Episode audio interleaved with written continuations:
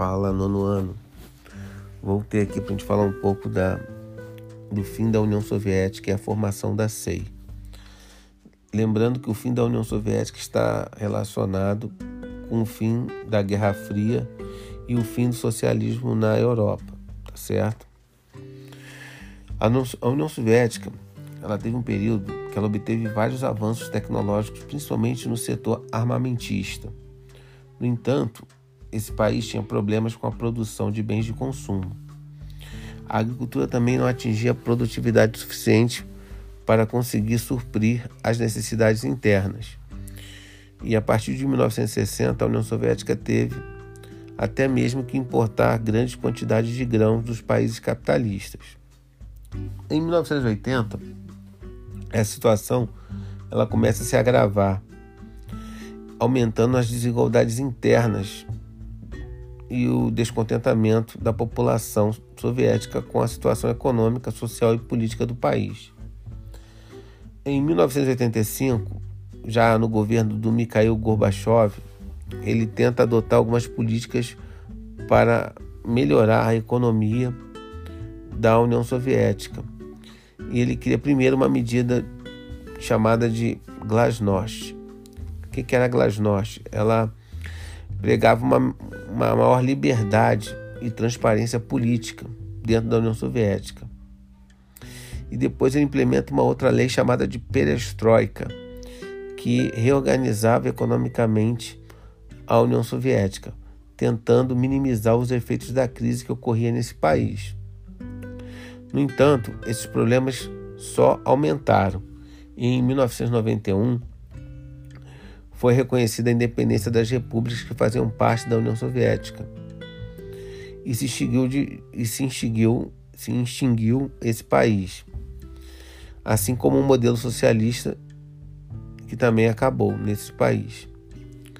A partir de agora, a União Soviética ela se fragmentou em várias repúblicas e foi criada a SEI, que é a Comunidade dos Estados Independentes. A SEI, na verdade, era a união de todas as repúblicas que faziam parte da União Soviética, menos a Estônia, Letônia e Lituânia, que se não quiseram fazer parte da SEI ficaram independentes logo de, de cara, não fizeram parte da SEI. É, a Geórgia também logo depois saiu da SEI em 2008. É, o que, que vai acontecer?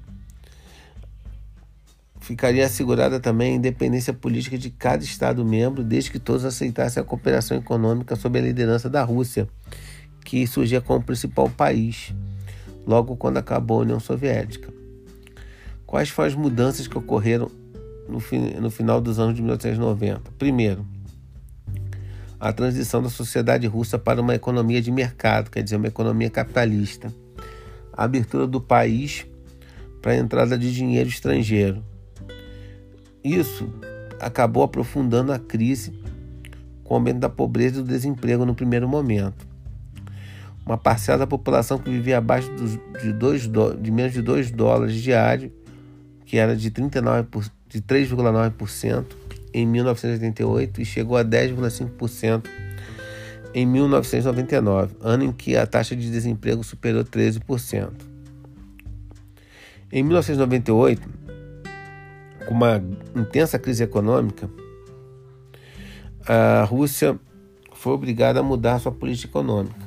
Em 2000, com a vitória do Vladimir Putin, que é até hoje o presidente da Rússia, é, adotou-se no país uma política nacionalista que recuperou a economia russa, tornando-a uma das economias emergentes do mundo.